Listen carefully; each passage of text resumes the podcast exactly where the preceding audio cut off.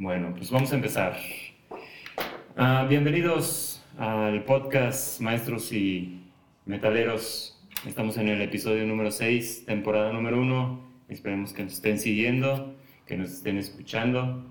Y pues aquí andamos dándole un poquito a esto de lo que nos gusta. Primero, ahora sí que platicando entre amigos y de lo que nos gusta, pues el heavy metal. Saludamos aquí a, a mi derecha, al sensei, César Villanueva, ¿cómo estás? ¿Qué tal? Buenas noches. ¿Cómo, bueno, ¿cómo estamos? Pues yo estoy bien. Los de aquí para allá no sé cómo estén, pero estamos bien acá. Ok. También seguimos hacia la derecha con Cuco. ¿Cómo estás? ¿Qué tal? Buenas noches. Pues muy bien. Eh, un agradecimiento a todas las personas que nos han estado escuchando. De verdad es, es muy satisfactorio que nuestras charlas sean escuchadas por otros y que opinen, que nos manden correos. También agradecemos a quienes lo han hecho. Eh, mandamos saludos especiales a algunas personas que, que ya no, nos han escrito y que nos lo han solicitado. Eh, un saludo a Santiago Osnaya, de Ciudad Manuel Doblado. Así es. Un saludo a Alina Biurkis, que se aventó todos los episodios en un solo día. Este, un saludo también. Un aplauso. Y a todos los demás que nos escuchan de, del resto de, de, México y en cualquier otra parte del planeta. Ojalá también en algún momento nos escriban. Los invitamos a que, a que nos escriban, ya saben, el correo maestros y metaleros arroba gmail. Um, ya nos pueden buscar también en, en Twitter como maestros y metaleros y en Instagram nos pueden encontrar como maestros y metal. Así es que ahí, ahí estoy subiendo los links para, para los episodios y también este, como una sugerencia que nos, que nos hicimos internamente, vamos a estar este, empezando a poner los links de los grupos que, que, vamos a ir recomendando para que los puedan escuchar, tal vez en la pronunciación o como se llegan a entender, tal vez este, no los encuentren eh, directamente, pero pues vamos a estar trabajando un poquito más en hacer llegar bien esa información y sobre todo que que realmente puedan escuchar los discos que, que, recomendamos y que no se queden con las ganas de, de, escucharlos. Entonces, este, pues ahí sí vamos, vamos muy bien en cuanto a, a, la, a la cuestión de que estamos llegando incluso a algunos lados que están bastante lejanos de aquí, de, sobre todo de San Pancho, no solo en el país, sino que ya está del otro lado del mundo. Esperemos que les siga gustando. Vamos, Un saludo a Australia. Australia, que andamos por allá, que alguien ya nos escuchó. Bueno, pues vamos a empezar. En esta ocasión vamos a hablar de los mejores discos que nosotros creemos que han salido por, por épocas. Ahorita nos vamos a enfocar a los años 80, que si nos vamos un poquito a, a fechas eh, de nacimiento, pues en mi caso yo nací en el 77, o sea, estamos hablando que el 80 tenía 3 años, pero pues algunos discos los escuché ya, obviamente, más adelante. En el caso de César, que es un poquito más grande que yo, tal vez ya le tocó en los 80 y sí le tocó escucharlos más en forma los discos. Ahorita vamos a, a empezar a discutir ese punto y sobre todo, pues en el caso de, de Cuco, pues todavía creo que por ahí todavía no andaba muy en planes de sus, de sus papás, pero, pero sí, sí le gustan algunos discos de esa época. Empecémosle. ¿Qué, ¿Qué, dices, César? ¿Cuál es tu lista? Vamos a ver y vamos discutiendo a ver qué tal. Ah, mi lista. Pues, vamos a lo duro. Ah, canijo. Espérame. Duro y tupido. Duro y la cabeza. ¿Con quién empezamos? Es década, década de los años 80, ¿sale? Década de los 80. Entonces. Ya me perdí, no me encuentro. Ok. Tu lista, a ver. Vamos pues fíjate que estaba viendo algunas páginas de, de rock Ajá. Y, y según mi, mis gustos y lo que yo viví en su momento, porque estuve bien desde los 1980 al 86, yo estuve en la primaria Ajá. y yo ya había escuchado, ya había escuchado algunos discos, algunos álbumes con, con mi tío, con, en casa de mamá y en, y en Stereo Rey, cuando pasaban el Top 40 en Stereo. Rey los sábados, pero no sabía quiénes eran. Entonces, ¿cuál era la pregunta? Hoy, hoy, hoy ando Tus fuera bandas de, de los 80. banda de los A ver. ochentas. Según tu lista, vamos a empezar con el primero. De pusiste Metallica, Master of Puppets. Ajá. Es de 1986. En ese caso, en el 86 yo ya tenía nueve años, apenas. Y yo este, tenía 12. Ok, entonces Master Puppets, muy buen disco de Metallica, Ujú. muy completo y lo más importante, redondo. ¿Por qué redondo? No solamente por la forma, sino porque realmente sí las canciones tienen una secuencia que yo siento que es bastante buena, que sí llevan una progresión que realmente es como, como se escuchaban los discos antes, ¿no? Empezabas y cada canción te iba conectando con la siguiente, con la siguiente. O sea, tenía un, un armado musicalmente hablando que sí permitía que, que te fueras este, interesando cada vez más y más. A diferencia de cómo es ahorita la cuestión de la industria musical, que pues van sacando sencillos y pues ya si tienen conexión o no, pues ya es, ya es otra cosa, pero... Y luego que lo, lo, lo que llamaba la atención eran las canciones de Metallica que duraban hasta 7 minutos, 8 minutos. Y por lo regular eran canciones de 3 minutos 40 segundos. Y ahí decían, no, es que los de Metallica en una canción duran 10 años tocando. Y hay que tomar en cuenta también que como no había una cuestión digital, las canciones se regulaban a los tiempos de las estaciones de radio. Por eso es que duran el máximo de 3 minutos 40 segundos, que es el lapso en el cual un locutor, si no ponía una canción, te platicaba algo en 3 minutos 40 segundos y luego se iban a comerciales. Entonces, es. ese es el estándar en el cual se manejaban. Radio. Edition, ¿no? Sí, justamente las adaptaban o el single, ¿no? Que es la forma en que Editada para radio, Ajá. Y aquí algo interesante, pues de Metallica y, y en general del metal y del thrash, Ajá. que se origina a inicios de los años 80, a finales de los 70, es que es una mezcla eh, o es hijo o descendiente del punk. Ajá. Y pues es interesante cómo esa mezcla agresiva del punk con el metal y luego agregarle eh, algunos estilos clásicos eh, con influencia de Zeppelin, Deep Purple, este, empiezan a construir esas canciones largas. Ujú. Eh, cuando en el punk, pues sabemos que son canciones un minuto, dos minutos, Minuto y medio. minuto y medio, sí, muy intensas, pero esta intensidad en, el- en Metallica nosotros la vemos prolongada. Sí, también tomando en cuenta que los ciertos lapsos para algunos riffs o algunos acordes ahí que como que te van conectando a la siguiente parte de la canción. Entonces Sí. eso ayuda también a que se pudieran extender hasta 7 minutos. Exacto. Siguiente disco y es uno de los favoritos, ese no debe de faltar en ninguna colección de todos los metaleros. Para los que van iniciando, recomendado por el sensei, es el disco de Slayer, Raining on Blood. Ese disco, desde que empieza hasta que se termina, todas las canciones son buenas. Exacto. Mm, ahí yo siento que es hasta, bueno, yo como los he escuchado, obviamente que Metallica era el, el- la bandera, ¿no? O sea, era la que iba marcando el, el camino. El, el banderín del desfile, el que Exactamente. adelante. Y, y yo siento que llega Slayer y Slayer dice, ¿sabes qué? Quítate.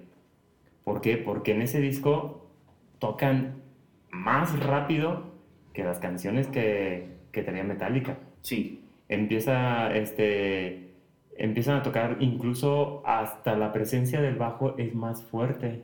En el caso de este, bueno, este, Tom Araya, que es el vocalista y el bajista, se siente más la presencia del bajo y este Lombardo toca más rápido y incluso las pausas, o sea, sí son pausas, pero no son tan, largo, tan largas como en el caso de Metallica. Entonces yo siento que los discos de Slayer a partir de ahí se vuelven mucho más rápido que Metallica y es donde empieza realmente la pelea del trash. Ahí sí es, ahí yo siento que Slayer se convierte en el verdadero contrincante de Metallica y que Gun- Guns N' Roses nada más era el contrincante, pero a ver quién llenaba más estadios, ándale. porque ya se separan mucho de, de la cuestión musical, de la estructura. ¿Tú qué dices, Cuco? Pues Slayer eh, tiene poco que comencé a explorarlo y consideras una, que es una banda que te explota la cabeza, te mueve, te hace, te, te motiva para que le entres ahí al, al mosh, aunque no haya ningún mosh Mosh, ahí, sí, estoy ahí en la casa, lo estoy escuchando y digo, "Oh, esto está bien, bien poderoso, este, ¿por qué no me dio la oportunidad de escucharlo antes? Ok. Es una banda para mí detonadora, se me hace muy interesante eso que a la primera oportunidad que tuve de, bueno, más bien la primera impresión que tuve con la oportunidad que le di, Ajá. quedé totalmente satisfecho. Aparte, también hay una parte, así que hay una, un estigma que trae muchos Slayer, que dicen que es muy satánico y que es muy agresivo, y lo que hacen es, eh, incluso hay una entrevista, bueno, Tom Araya es chileno, para empezar. Entonces, este, hay una entrevista donde dice, no, es que no somos satánicos y no somos, este, antisemitas, porque hay una, hay una canción que habla directamente de, de Auschwitz, entonces este, estamos hablando de los campos de concentración nazis, pero dice, ok, sí, ese Angel of Death, dice, te estoy hablando de, de Auschwitz, pero te hablo de Auschwitz para que no se vuelva a repetir, que no se repita. Entonces, este, ¿qué es lo que sucede? Te estoy dando palabras detonantes para que te despiertes y evites que vuelva a suceder eso. O sea, más bien utilizan como la agresión para despertar a la gente para que no se repitan las cosas o que no vuelvan a suceder. Entonces, es muy interesante que luego empiezas a ver las letras, le empiezas a rascar un poquito y dices, oye, pues no está tan mala la letra. Entonces, también es un punto importante a, a tomar luego con, con los grupos, que no solamente sea el ver la portada y también conocer un poquito de ver qué, qué historia traen en, los, en las letras. Es protesta, ¿no? Sí, sí, sí. A fin de cuentas es protesta. Es protesta. Ahora tenemos la mm, Iron Maiden. No soy fan de Iron Maiden, sí lo he escuchado, pero ahí sí soy muy neófito del, del grupo. Fíjate que yo también a Iron Maiden no era muy aficionado a este grupo. Ajá. Creo que la única canción que me gustó en su momento que escuché fue la de Westing Love. Ok. Pero así de, de Maiden a mí no me agradaba. Lo que me agradaban eran sus, sus imágenes, sus dibujos de Eddie Hunter. Ajá. Pero por azares del destino, mi hermano Luis, que en paz descanse, a él sí le gustaba Iron Maiden, Ok. Pero a mí no me gustaba. Y ahí fue donde... Y después de su accidente de que quedan ahí algunos discos, mi mamá me dice, llévate todos estos discos de tu hermano, porque como que no los quería Ajá, tener por la... El por- recuerdo. Ajá. Y yo los empecé a escuchar de uno por uno después, ya años después de, de ese suceso, y me gustaron. Ok. Y ahora ya puedo decir que soy un, no un fan al 100%, pero sí me gustan las canciones de Iron Maiden. En este... Y uno de esos discos de Maiden, el número 3 en la lista lo tengo, que es el número de la bestia, The Number of the Beast. 666. Así se, es el, el título del disco y una de las canciones. Así es. Y fíjate que esa es de las pocas canciones que, que sí me gustan, porque no soy muy fan del, de la forma de interpretación de... Es Bruce, ¿verdad? De Bruce Bruce Dickinson. Dickinson. No soy tan fan del... eh, luego el falseteo que... que- ajá, las entonaciones, los tonos tan altos. Entonces, este... mm, Esa, siento que esa canción no, no tiene tanto falseteo como la de Run to the Hills. Ándale. Porque ahí sí se, se va a los tonos bien altos y hasta agudos en algunas partes, pero me parece bastante bueno el disco. Es muy, se puede decir que revolucionario. Empiezan a, sobre todo porque es del 82, empiezan como a ir proponiendo y también las otras bandas como que van agarrando pedacitos de la En propuesta. 82 estaba en segundo de primaria. Uh. Y fíjate que es muy chistoso porque yo tenía un amigo en primaria que se apellida, no sé si siga vivo, no sé, si, si me llega a escuchar con, esto, con este podcast, se apellida o apellidaba Palomino y él estaba influenciado por el hermano y llegaba y me decía, es que Scorpions, y me platicaba de Scorpions y en ese entonces era así como que, oye, ¿de, de qué está hablando? Está hablando Está hablando en hebreo, no lo entiendo, entonces era así muy, muy chistoso. Ok. ¿Tú lo has escuchado ese, Cuco? Sí, este, de Iron Maiden sí me he dado la oportunidad de escuchar varios de, de sus álbumes. Eh, me gusta mucho ese álbum de Number of the Beast, me gusta mucho el álbum de Killers también. Eh, de ahí, de los 80s, creo que sí es todavía de los 80s, Ah, el disco de Seven Son of Seven Son. Mm, Tiene la canción homónima, 85, ajá. Seven Son of Seven Son, que a mí se me hace una maravilla esa, esa canción. Este, incluso cuando tenía mi banda me tocó interpretar algunas canciones de Iron Maiden, una de ellas fue Run to the Hills. Mm, Este, batallamos para sacar esa canción. También tuvimos la oportunidad de sacar una canción más moderna de, de Iron Maiden, que era The Reincarnation of Benjamin Break. De, creo que el álbum se llama Mother of Life o algo así. ok. Pero me gusta, me gusta Iron Maiden, me gusta lo que ellos han hecho a lo largo del tiempo porque se han mantenido con la misma identidad. No han cambiado, por ejemplo, aquí algo curioso. Iron Maiden, Def Leppard, eh, Judas Priest también podríamos decir, son precursores de un movimiento que es la New Wave of British Heavy Metal. Ajá. Pero de estos tres, este, Judas Priest este, sí ha tenido cambios en su forma de ejecutar este, su música. Ok. Iron Maiden se ha mantenido. Tú escuchas una parte de una canción de Iron Maiden y dices, es que es Maiden. Es Lo Maiden. Identificas inmediato. Y Judas Priest ah, ha perdido como cierto estilo. Ha cambiado. Y Def Leppard ni se diga. Es el que ha tenido los cambios más bruscos. Creo que ya lo comentaba en una ocasión como chascarrillo. No, que pero sí. Hubo una época que hasta parecían los Backstreet Boys. Sí. y Maiden no. Entonces eso es algo también como que eh, digno de, de mencionar, ¿no? Cómo han mantenido su identidad desde sus orígenes. Pero también el, el efecto de, de Def Leppard es que también eran los más jóvenes de todos. Estábamos hablando de que tenían 17 años cuando ya estaban tocando en forma, o sea, ya, ya estaban tocando frente a, a público. Sí, Entonces, ¿qué es lo que sucede? Que se ven, se ven influenciados, o sea, salen con un estilo, también el estilo cambió mucho, ¿por qué? Porque el baterista pierde después el brazo, se tuvieron que readaptar y el sonido de la batería se vuelve más electrónico. Entonces, ¿por qué? Por cuestiones de adaptaciones de la batería, porque el baterista con los pies, aparte de tocar el bombo, tiene que tocar los tambores arriba. Y arriba lo que hace es que con su brazo derecho toca un, a veces el contratiempo y tiene que tocar la tarola. Entonces, ¿qué es lo que hace? Tuvieron que su cambiar por eh, acústicos, de percusión, por electrónicos. Entonces, ahí también tuvieron que mutar y en la mutación empezaron a, fue una necesidad. Exactamente, por la necesidad. Que después les funcionó, tienen su sonido distintivo de Leppard por la cuestión de la batería, pero sí, Judas Priest sí es más difícil de identificar en, en Sí. algunas, en algunas partes. Ok, entonces seguimos. Ride the Lighting. Número 4, Metallica, 1984. Cuatro. Se, se nota que soy fan de Metallica. ¿verdad? A un poquillo, un poquillo, tantito, no hay problema. Ride the Lighting. ¿Canción que más te gusta de Ride the Lighting? La canción en este disco fue algo que nadie se lo esperaba en el mundo metalero, tras agresión, Ajá. gritos, extravagancias, así, cosas extravagantes. Y salen casi, casi Metallica, salen con la primera balada heavy en, Ok. en, en ambiente trash. Ajá.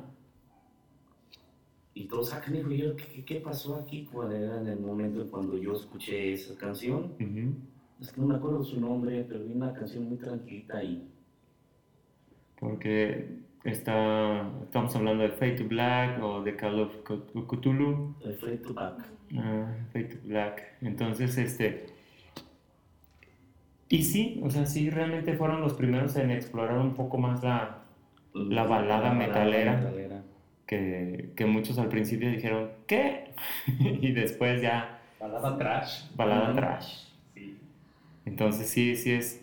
ah, fíjate que um, Creeping Dead me gusta. A mí también. Sí. Justo Y- iba a comentar esa. Y la de Fight, la de Fight Fire with Fire también se- me gusta mucho. No se me hace tan. No se me hacen nada, nada, nada malos. Incluso la de From Who the Bells Toll también se me hace bastante buena. Pero sí, o sea, no. Yo creo que ahí la, la rolita romanticona, como que sí fue. Espérate, ¿qué pasó? Y sí sacó de, de balance a muchos. Y de ahí, un montón lo intentaron después también. Es que fueron innovadores. Por lo menos hicieron que volteara la gente. Número 5 de tu lista. Judas Priest. Ok. Bridge Steel de 1980. British. Yo sí soy, no soy muy fanático de Judas. Me gustan algunas canciones, pero así fanático, fanático no. Ok. Bueno. Pero te gusta ese disco. Sí. Ahí es donde está Breaking the Law, Ujú. la famosísima, pegajosa. El video, el video con sus guitarras de, de madera. Fíjate lo que comentábamos hace rato, en ese, en ese álbum está Breaking the Law, pero luego escuchas Painkiller y no, no se parece, no cantan igual. Está diferente. Sí, es muy distinto. Luego el álbum de más flojera que he escuchado de Judas Priest, el de Turbo Love. Turbo Love. No, sí.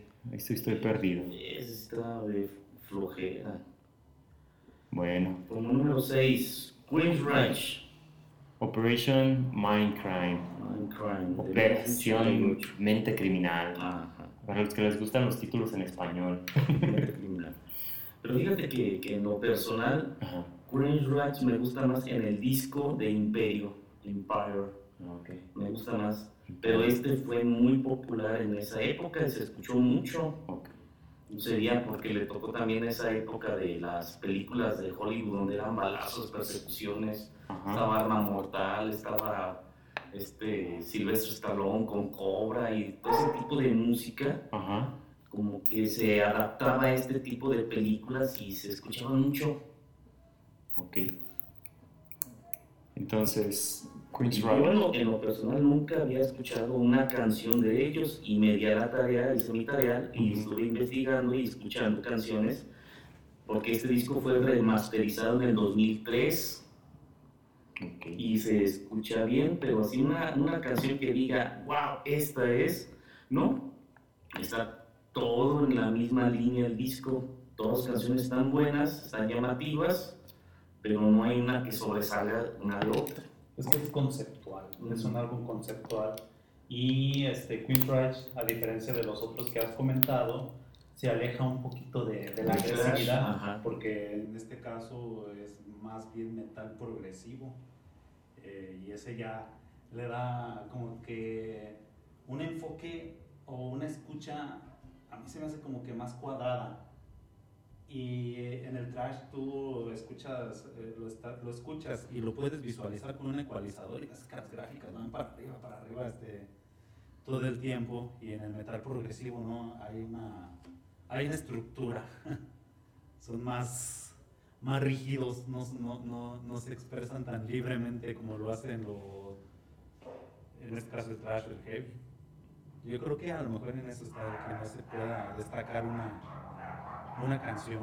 Luego también le tocó en la época de que las disqueras les decían qué tipo de música tenían que sacar. También los tenían que controlar. Todavía. Siguiente. Continuamos. Siguiente disco, otra vez como fanático de Metallica, Kill Em All, de 1983. Kill Em All. Ok. No, La canción que más me gusta de ese disco es la de Sick and Destroyed. Uh, ¿quién no? Y portada, la portada de ese álbum, este, de esas que te desequilibran también emocionalmente. O sea, me gusta, me gusta mucho la portada de, de ese álbum. El martillo ensangrentado. Sí. Ahí, este. Sientes, o sea, realmente que ya, ya se empieza a explorar un poquito más la cuestión de la, por decir, del arte de los discos. Sientes que ya, o sea, como que ahora sí ya busco un cierto efecto para que la gente voltee a verlo, o todavía está muy, muy verde. Digo, No, ya se ve mejor porque si lo comparamos con otros también de, del mismo corte, este, hay unos que se ven, se ven mal, a- eh, portadas mal hechas. eh, se me viene a la mente una, una banda que se llama Riot, así a secas porque existe Quiet Riot, Riot, pero hay unos que se Riot, llaman Riot. Y la portada de ellos es como, no sé, es como un hámster o un Un antropomorfizado, antropomórfico, Ajá. este, los colores mal, está toda, toda extraña, o si nos vamos al primer álbum de Pantera, el de Sí. heavy metal, El gatito con, Sí. con tanga y toda la cosa. mal hecho. y este eh, que le hemos dado, pues luce, ¿no? Se, eh, se ve bien, como que si lo ves en, un- en, en el puesto de los discos vas a decir, Está Me gusta. Ajá. Pero también hay que tomar en cuenta ta- que Metallica es de los pocos grupos que realmente se volvió empresa.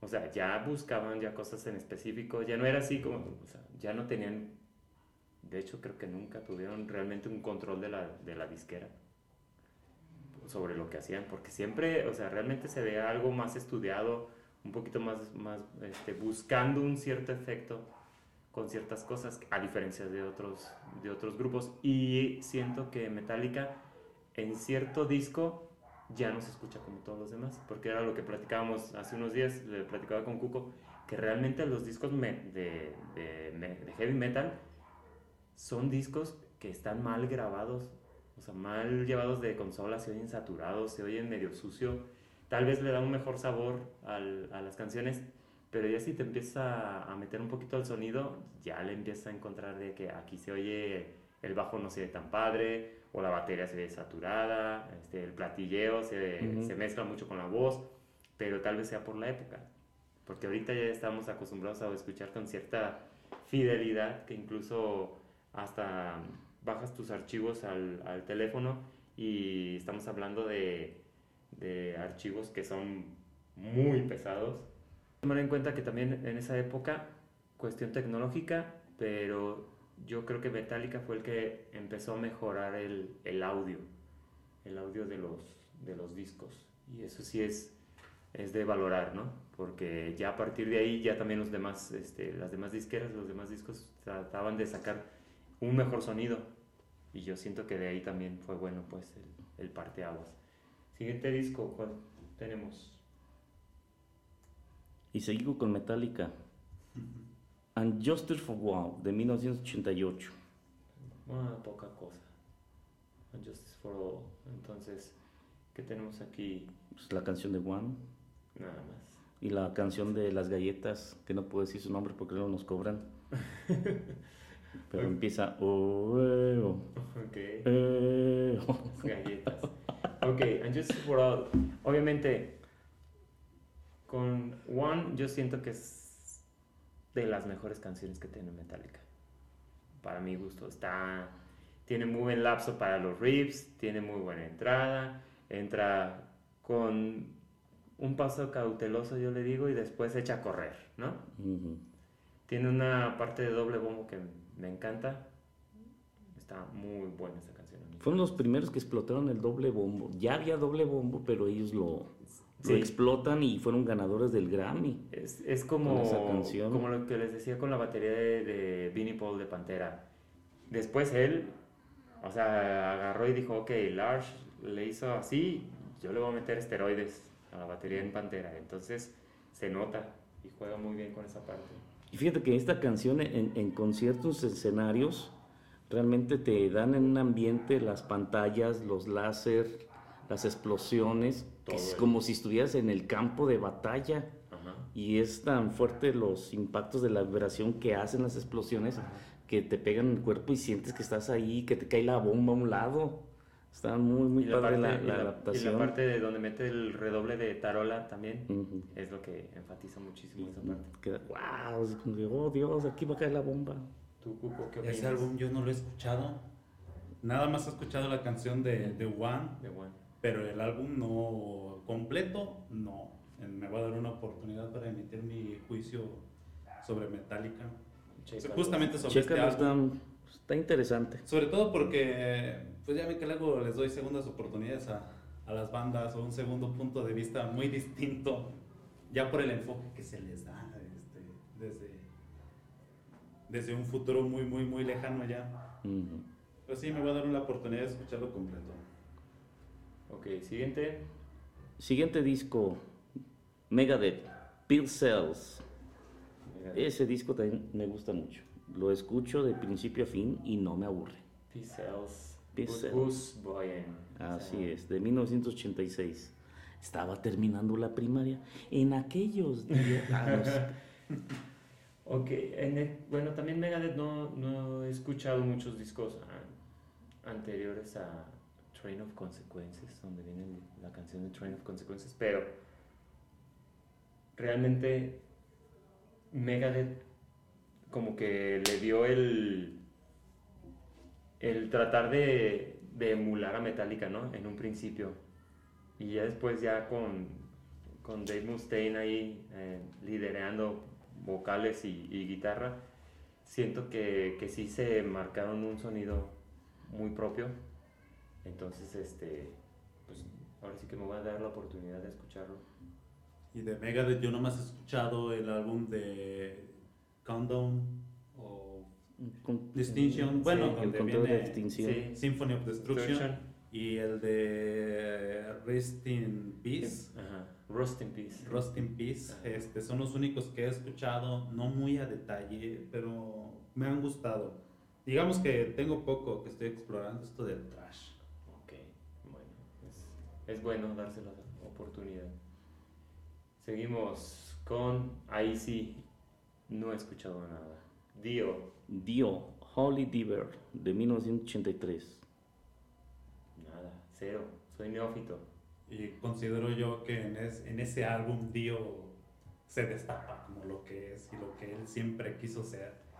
Eh, Dio ha teni- tuvo una carrera musical muy interesante porque por ahí de inicios de los 60 tenía una banda en la que él era vocal, pero era de esas bandas este, de rock and roll eh, básicas que parecía que no iban a trascender de ninguna manera, ¿Tipo Beatles? pero mal hechos. Este, no, no del mismo nivel. O sea, poca trascendencia musical. Lo voy a buscar y, y a ver si tenemos la oportunidad de compartir el enlace también cuando lo publiquemos para que conozcan cómo era Dio en sus orígenes. Entra Rainbow, luego entra Black Sabbath, este, va dando algunos cambios muy drásticos porque en Rainbow es muy parecido a Deep Purple. Ajá. Y luego ya en Black Sabbath este, se crea ese nuevo estilo con el Heaven and Hell o Hell and Heaven. Este, Ajá. Hell and Heaven. Pero en, en este en Holy Diver es, es tremenda la... O la sea, voz de ya realmente muestra su estilo como es. Sí, y, y se crea tal cual Dio, la banda Dio, este, Holy Diver, We Rock, Ajá. Rainbow in the Dark, que después también se convierte en una canción muy popular. Pues es Don't himno, Talk himno. Strangers, sí, no, estas canciones, este, muy heavies, este, sobre todo eso, ¿no? Es muy, muy, muy heavy Dio en los ochentas. Y fíjate que escuchando de, de Dio, me acordé de un, um, disco que tiene con Black Sabbath, creo que fue el último que grabó, de Humanice, Ajá. que de ahí saca una canción para la película de Wayne's World y lo estaba escuchando y ya después de varios años que tengo ese disco, creo que es como la tercera vez que lo escucho, todas las canciones están buenas. Todas las canciones tienen un buen nivel, tiene una lógica, tiene una secuencia que te lleva de canción en canción y no te aburres. Se los recomiendo. Órale, pues. Vamos a ver qué tal. Yo por aquí te- tengo el disco, pero no sé dónde lo guardo. Ahorita, ahorita me lo llevo, no te preocupes. Ok, siguiente, Exodus, Bonded by Blood, de 1985. De Exodus yo no soy fanático. Ajá. Pero ese disco sí te gusta. De ese disco sí lo he escuchado, está aceptable, pero así para decir Ok. no. Exodus son muy poquitas las canciones que, que he escuchado. Yo lo tengo en lista de, de espera en los que tengo que, ¿Qué escuchar? que escuchar. Sí, este, me daré la oportunidad también de, de hacerlo. El hecho de que esté también en la lista amerita escucharlos. Entonces Sí. hay que ver por qué están ahí. Tal vez, tal vez no, no tanto la cuestión del de que está por algo en la lista, sino más bien como que realmente llega a un punto en el que significa algo, ¿no? En cierta etapa. Porque ya después, digo, hasta hay discos que, que revisitas que dices, ah, ya hace mucho que no lo oigo y luego ya te pones así como que, eh, como que esta parte no me gusta ya tanto. O tal canción que antes te encantaba ya no te llama tanto la atención. Entonces, hay que, hay que darle una revisada bien. Siguiente, Ozzy Osbourne, Blizzard of Oz. Otro disco que me gusta de principio a fin. Y es del 1980, o sea que estamos hablando del inicio de la década. Ahí viene la de Crazy Train o no? No, ¿verdad? No, Bueno, creo que ahí viene la de El hombre milagroso, American Miracle Man. Siguiente, oh, hay otro de tus favoritos, Judas Priest, Screaming for Vengeance. Ese es por sugerencia de mi tío Gil. Ok. Saludos, tío. Eh, la verdad no, tampoco he escuchado Bueno. ese disco. También es de los primeros de Judas Priest, ¿no? Ahí, ah, comparado con British Steel, British of Steel, me da la impresión de que Judas Priest se convierte en ese álbum más melódico. Se perciben más los, los instrumentos de forma general. Este, el bajo me da la impresión que tiene mucha presencia. Las canciones son más largas también en ese álbum y lo escuché, me gustó. Este, no sé si, sea, es de los 80s o fi- finales de los 70s. No, es No, después, ¿no? 1982. del 82. Sí se nota un cambio este, respecto a British Steel. Este, me gustó, me gustó ese álbum. Pero no tiene, no tiene la misma potencia que después va a tener. Bueno, pues es que ahí va paso a pasito, ¿no? Sí. Pasitos de bebé, dicen, dicen en inglés baby steps. Que sí, el disco que sí me gusta de Judas es donde está Painkiller. Ese salió muy potente, pero venía después de unos proyectos que estuvo Rod Hafford como solista y después estuvo en el otro grupo que se llama, ay, se me fue el nombre. Toca con otros chavos. Fight. Fight. Ok. Pues bueno. No somos muy seguidores de, De- Judas Priest. Muy aislado. Es que viene del otro lado del charco. También. sí, bueno, es que es un poquito más. Llegan más rápido los norteamericanos. Entonces, como si escuchan Led Zeppelin, como si escuchan Black Sabbath. Ah, se van a enojar. Sí. Ok, siguiente. Slayer, Hell Awaits, Hell Awaits. 1985. Para ser del 85 es de los discos que sí he escuchado y me gusta. Está muy bueno. Se me hace bastante bien estructurado, ya con un sonido más enfocado. Está más. Se me hace mejor armado. También está Angel of Destruction, ¿no? Eh, de Slayer de esa época. ¿Sí se llama así el álbum o es una canción? Creo que nada es una canción. Pero fíjate bien, a pesar de que es del 85, o sea, uno antes de que el número 2 de, de la lista, que es el, Ujú. el Raining Blood, se me hace que ahí es donde ya realmente está marcando el ritmo de lo que va a ser Slayer. Ujú. O sea, ya realmente la estructura, empiezan tranquilo, empieza la canción y nada más pasan los primeros, a lo mucho, 15, 20 segundos y órale, ahí te va toda la, toda la energía y está muy bueno. Siguiente, Morbid Angel, Morbid Angels.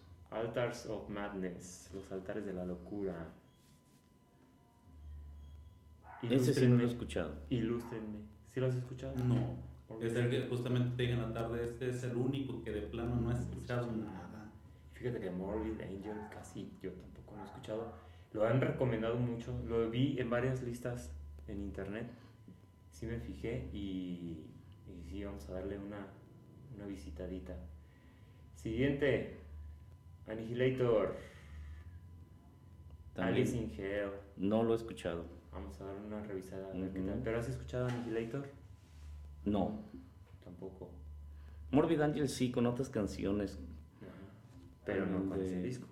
Sí, pero Morbid Angel tal vez hay dos, tres canciones, pero no. Es que no es precisamente como que del estilo que a mí me, me llama la atención. Porque sí es un death metal medio lentón. Es- tienen muchos... Es que- Y el baterista sí usa mucho el doble. va muy rápido. Ajá. Pero el ritmo acá de guitarras es más pausadón.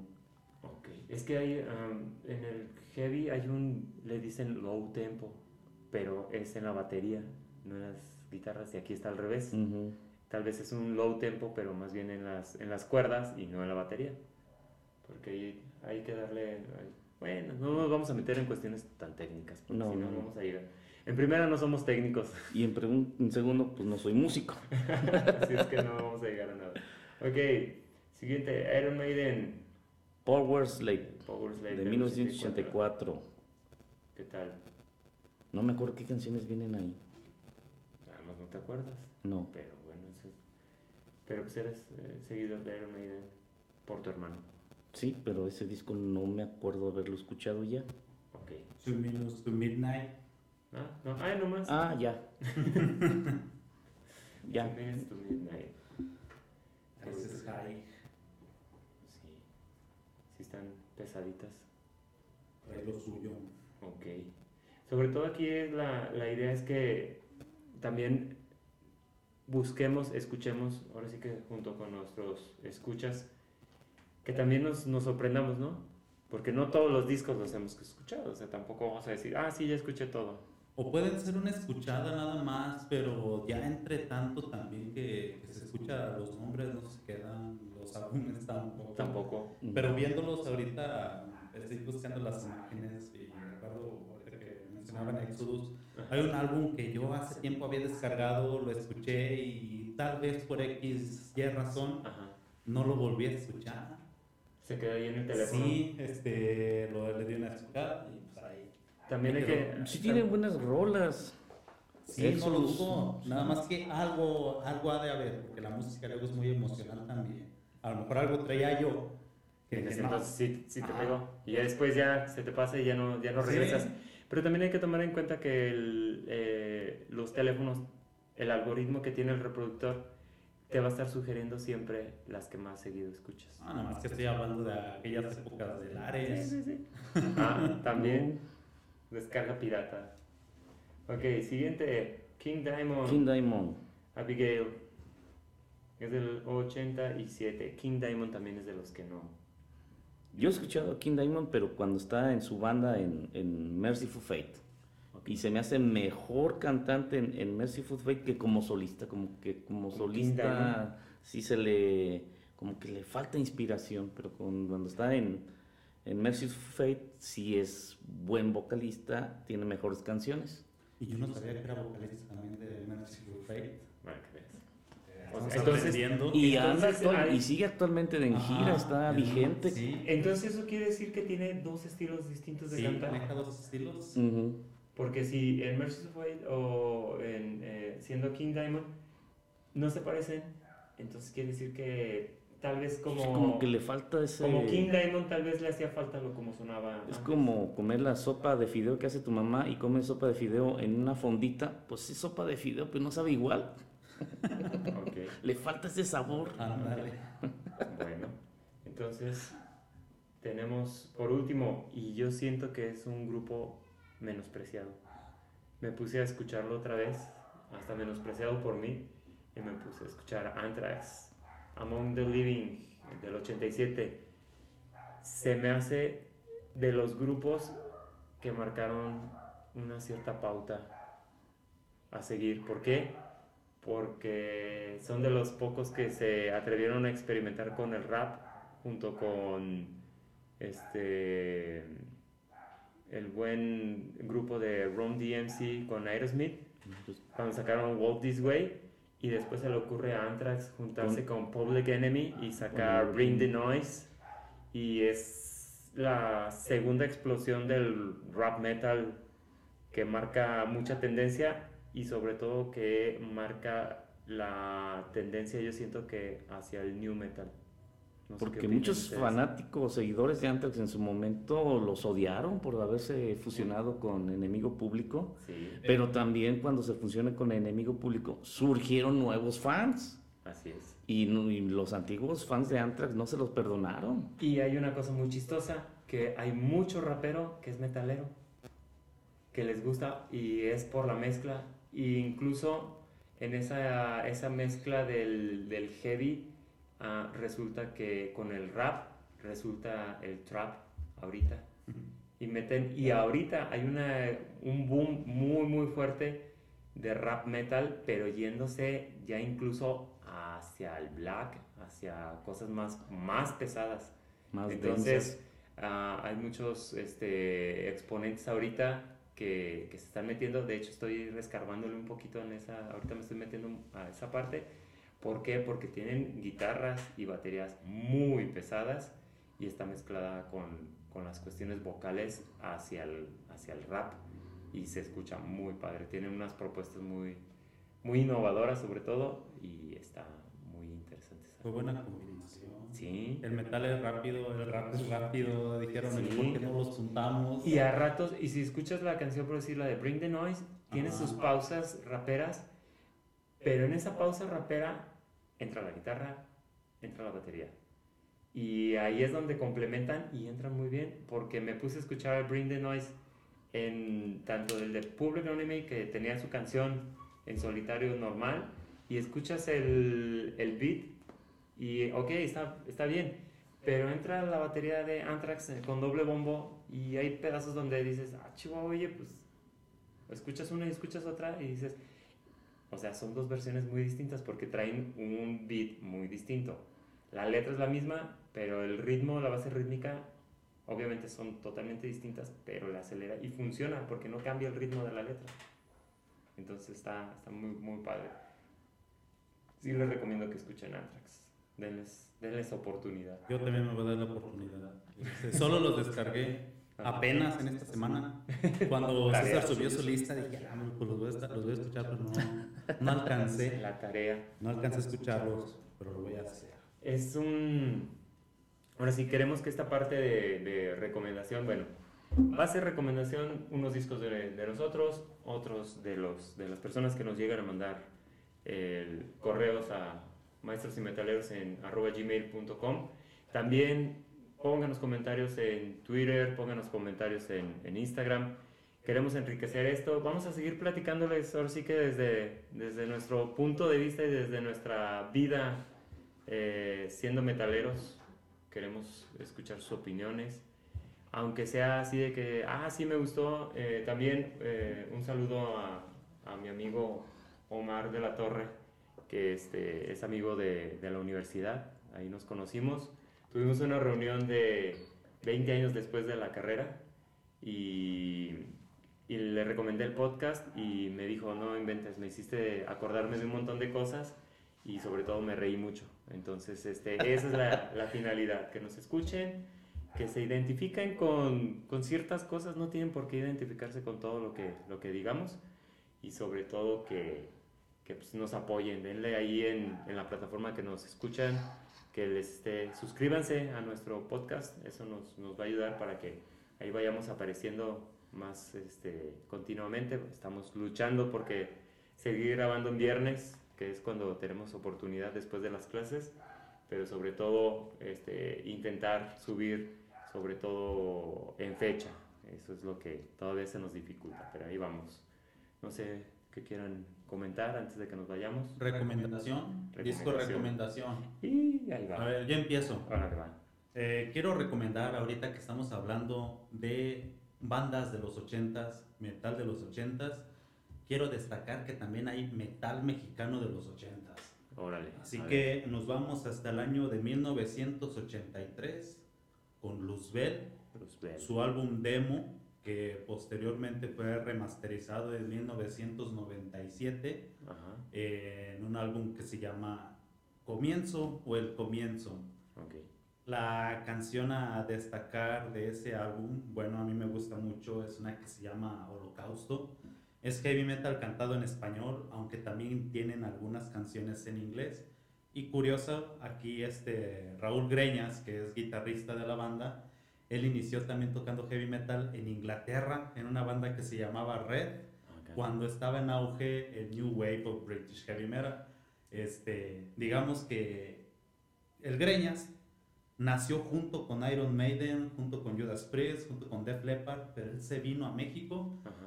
y hizo su, hizo su, hizo, hizo su banda, hizo sus álbumes. Luzbel todavía sigue vigente, siguen vivos. Ha habido muchos cambios en la alineación. Y aparte del álbum del comienzo, el álbum emblemático de Luzbel es un EP, un álbum de cuatro canciones que se llama Metal Caído del Cielo, la canción La Gran Ciudad, que considero que es una canción estupenda, eh, bien creada, muy tranquila, parece Black Sabbath en español. Ok. También deberían darse la oportunidad de escuchar este mini álbum. Sé que lo van a disfrutar. Bueno. ¿Tú, César? ¿En español? ¿No? ¿Recomendación en español? Como quieras. quieras. Como quiera, quiero. Hay un álbum que a mí me gusta mucho de los argentinos de Rata Blanca, pero no es con el vocalista que siempre hemos escuchado Rata Blanca, es otro vocalista. Es un álbum que se llama Entre el, entre el cielo y el infierno. Y ahí la canción ex- por excelencia de ese disco se llama Bajo Control. Entonces te voy a hacer llegar el, el- el link para subirlo, como en rock en español, pero es argentino, Rata Blanca, entre el cielo y el infierno. El vocalista es Mario Ian. Y en la actualidad tiene una banda que se llama Ian. Este, igual, eh, está, está muy chido porque este tipo tiene un vocerrón. Sí. Se me figuró la primera vez que lo escuché a la voz de Axel Rose.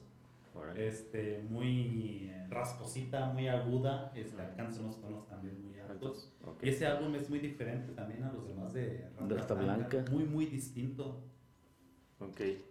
En mi caso, bueno, yo les voy a hacer dos.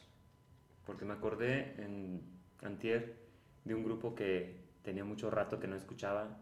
Y por una canción, sobre todo en específico de este, de este disco, que es este, Skid Row, del disco Slave to the Grind, que Mm, es el, segundo álbum. el título de la, de la canción, que es que la que más me gusta del, del disco, Slave to the Grind.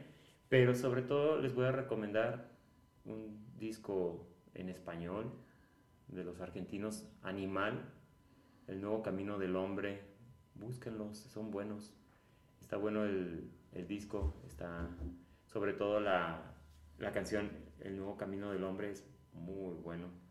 Entonces sí, dense una, una oportunidad, escúchenlo, tal vez una canción, dos canciones, vean, o sea, que cómo se van sintiendo con los discos que les vamos recomendando y este, pues nos vamos despidiendo, entonces, en este caso me despido, soy Carlos, ya saben, nos estamos escuchando, esperemos que, que se, sigan siendo semanales, tal vez me paso uno o dos días en lo que edito el, el, audio, pero ahí vamos. Y cuídense mucho y síganos apoyando ahí cuando puedan, por, en las páginas, sobre todo en las plataformas en donde estamos.